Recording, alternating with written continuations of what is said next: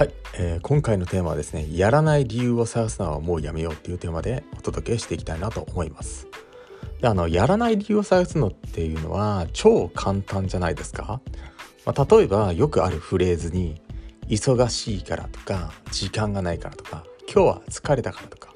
まあ、今はそれどころじゃないとかね寒いから暑いから雨が降っているから体のちょっと疲労がとか気分が乗らないめんどくさいなどなど、まあ、こういったねやらない理由とかっていうのは無数にね無限にこう湧き出てくるわけなんですね。まあ、それにしても自分が決めたことを、まあ、続けることができない人っていうのはま非常にまあ多いわけなんですね。でその中で圧倒的に多いのが、まあ、こういったフレーズで継続できなかった続けなかった自分っていうのを、まあ、自己正当化して、まあ、三日坊主で終わったりとかですねそして他他ごとに手を出してそれも長くは続かないっていうことが起こってしまうわけなんですね。でこの繰り返しで気がつけば1年が過ぎていくわけなんですよ。そして5年が経過して気がつけばあっという間に、まあ、老後を迎えていくわけなんです、そうならないためにもやるって決めたことはやり続けることをしてみてほしいんですよ。えさそう考えるようにすれば続けていくことで必ず学べることがあるし継続すれば成長もしていくんですね。で最初は成長の変化に気がつかないけど3ヶ月もすれば変化にこう気がついてきて周りからも変化に気づいてもらうことがあるんですね。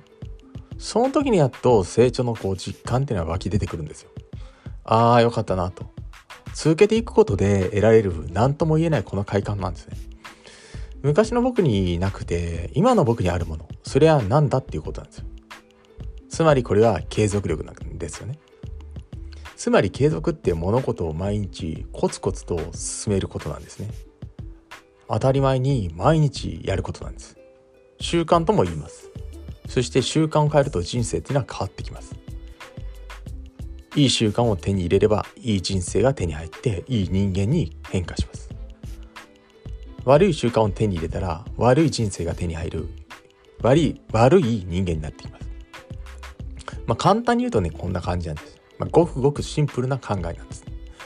だからつべこべ、まあ、言わないで当たり前のことをね当たり前に続けてください。それが成功への、えー、階段なんですね。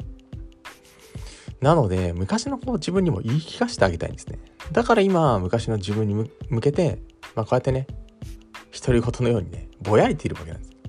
うん。まあ、もちろん皆さんに向けてっていう部分もあるんですけども。でそして諦めるのは流行ってねあのツッコミもね入れて入れたくなってくるんですね。うん、なので続けるっていうのはある種のこう技術でありテクニックなんですよ。続けるためには僕たちの最高な高スペックな脳みそっていうのをね使うんですよね。どのように継続させることができるのか。これを自分の高スペックな理性の力を使って考えるんです。そうすればいろいろなアイデアってのは出てきます。降ってきます。出てこないなら本で学んだり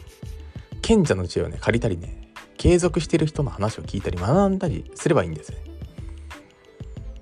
であの有名なねイチローさんも継続させてきたからあれだけ偉大な結果をね手にしたわけなんですね。途中でもしねやめたって言ってね諦めていたらねあの偉業っていうのはねなかったわけなんですね。だから覚悟を決めてください。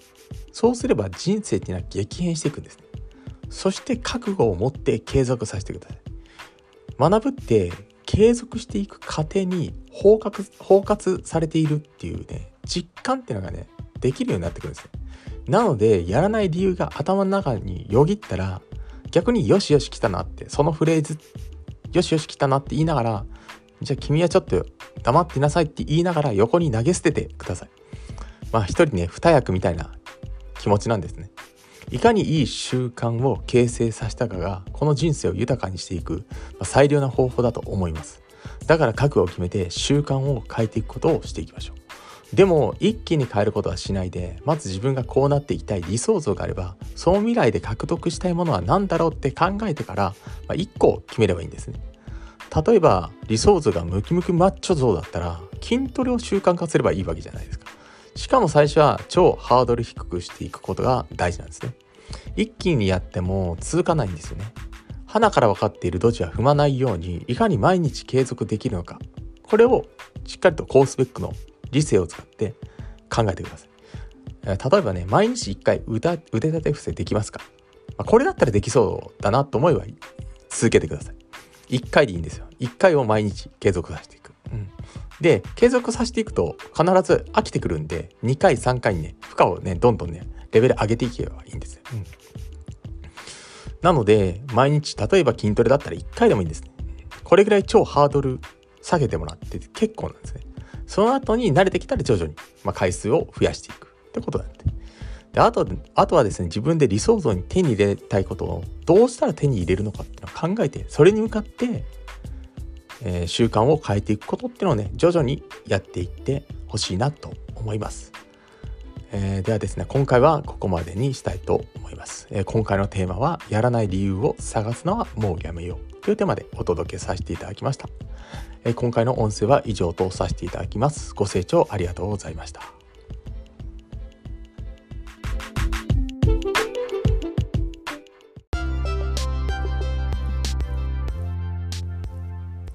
今回も最後まで視聴していただきましてありがとうございました。この配信では人生のレベルアップを目的とした自身の失敗経験から学ぶ成功法則っていうのを語っています。